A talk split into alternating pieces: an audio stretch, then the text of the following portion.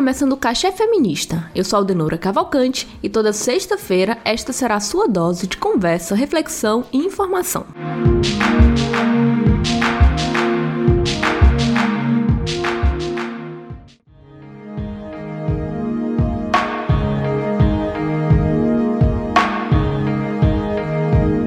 A 21ª edição do Big Brother Brasil, da Rede Globo, terminou oficialmente no dia 4 de maio de 2021. No mesmo dia, começou a abertura da fase de depoimentos da CPI da Covid-19, com o ex-ministro da Saúde, Luiz Henrique Mandetta. Ele foi interrogado pelos parlamentares da Comissão do Senado. Foi o término do reality show que, nas últimas edições, marcou recordes gigantescos de audiência e o começo de um dos momentos mais importantes da política nacional neste ano. Aparentemente, os dois acontecimentos se mostram diferentes em suas propostas, atraindo públicos distintos. Mas a reação a cada depoimento foi justamente uma comoção semelhante ao que vinha acontecendo nos primeiros meses do ano com o reality show global nas redes sociais. Memes, hashtags, discussões, tweets e até mesmo interações dos senadores com a população na internet vem acontecendo. Os brasileiros que pararam para acompanhar cada passo de Juliette, Gil do Vigor e outros participantes seguiram a linha do entretenimento e do humor para assistir a CPI, que apura se houve falhas do governo federal no enfrentamento da Covid-19. O cachê desta sexta-feira vai falar sobre como as pessoas estão repetindo a empolgação pelo entretenimento na política.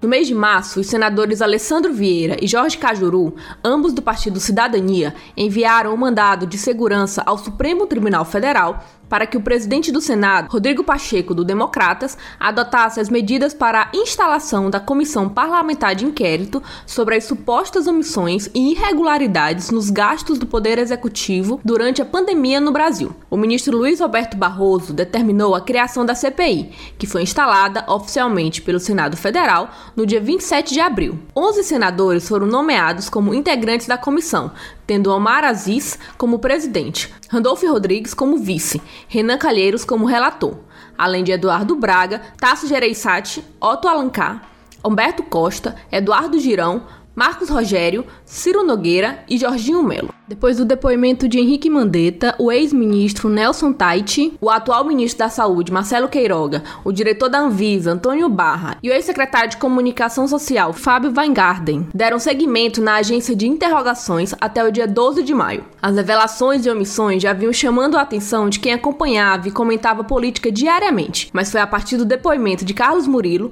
presidente regional da Pfizer na América Latina e representante da empresa no Brasil, que a CPI caiu na atenção de mais internautas. Carlos Murilo contou à comissão que a Pfizer fez três ofertas de vacina para o Brasil entre os meses de agosto e setembro de 2020 em contratos oferecidos que previam 1,5 milhão de doses ainda no último ano. Ele também declarou que o vereador do Rio de Janeiro e filho do presidente da República, Carlos Bolsonaro, esteve na reunião com a farmacêutica. Isso foi o suficiente para que uma revolta começasse não só em parte da população brasileira, como também nos próprios parlamentares presentes, que reagiram com bastante indignação, causando o sentimento de representação do que o público sentia. A revolta dos usuários no Twitter se misturaram com memes durante a semana semana na expectativa do depoimento do ex-ministro das Relações Exteriores, Ernesto Araújo, que aconteceu cinco dias depois do depoimento do CEO da Pfizer na América Latina. Araújo negou que tivesse feito ataques à China, mas o presidente da CPI o acusou de mentir no interrogatório.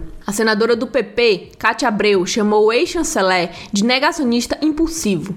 Ernesto também afirmou que não sabia da intenção da Pfizer de vender as vacinas, mesmo depois de ter sido acusado por Carlos Murilo de ter participado da reunião com a farmacêutica. O depoimento de Ernesto Araújo foi um dos mais acompanhados nas redes sociais. O digital influencer Luiz de Matos, que comentava BBB, fez transmissões ao vivo da comissão pela plataforma Twitch, inclusive alcançando 19 mil espectadores simultâneos, com a transmissão do depoimento de Fábio Weingarten. Canais do Twitter que antes acompanhavam o que acontecia na casa do Big Brother passaram a narrar os fatos da CPI. Os políticos começaram a interagir com os internautas, também mostrando suas opiniões com os acontecimentos da CPI, seja com as revelações, como também com as reações dos parlamentares que estavam na comissão. O senador Renan Calheiros, do MDB, chegou a abrir caixa de perguntas no Instagram durante a CPI. O seu desempenho foi um dos mais comentados nas redes sociais por conta da sua função como relator. O presidente Omar Aziz e o vice Randolph Rodrigues também foram constantemente citados por suas perguntas e conduções mais incisivas.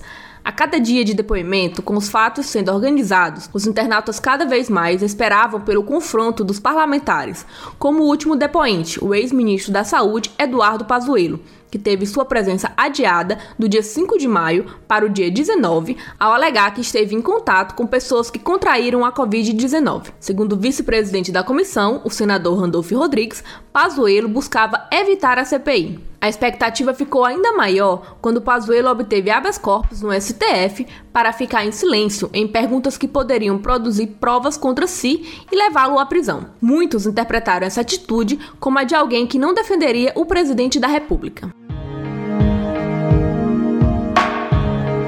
Mas por que a CPI da Covid-19 gerou entretenimento para os internautas? Como as pessoas que geralmente não se manifestam sobre assuntos políticos passaram a tecer opiniões com a CPI? Aliás, a junção da política e do entretenimento foi algo visto pela primeira vez com a CPI da Covid-19? Essas perguntas também são somadas a questionamentos mais profundos, como por exemplo, se o boom nas redes sociais com a política pode ser considerado democrático ou apenas um debate raso. O Brasil passa por um momento bastante crítico com a pandemia pandemia da Covid-19 e de intensa crise política. Mas não são só esses fatos que chamam a atenção do brasileiro para assuntos mais sérios. O jornalista César Ganglioli, para o portal Nexo, escreveu uma reportagem sobre a espetacularização da CPI da Covid-19, com a visão de muitos cientistas políticos que pontuaram várias reflexões negativas, como a banalização de processos importantes da democracia.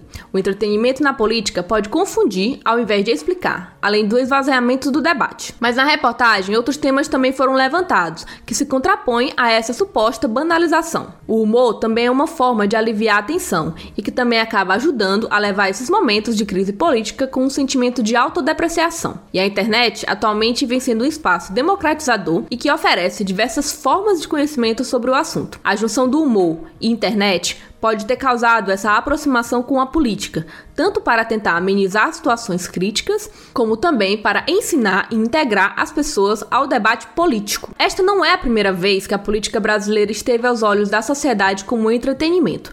Principalmente em momentos de debate político, se é visto uma comoção das pessoas por conta de características apresentadas que se assemelham a programas de entretenimento como Big Brother. Com brigas, discussões, são inúmeros os casos e fatos políticos que já viraram memes, antes mesmo da internet nomeá-los como memes. Mas voltando ao entretenimento na CPI, o ex-ministro Eduardo Pazuello foi o mais aguardado, porque o seu depoimento já previa a reunião desses elementos narrativos de espetacularização, como brigas, confrontos e embates.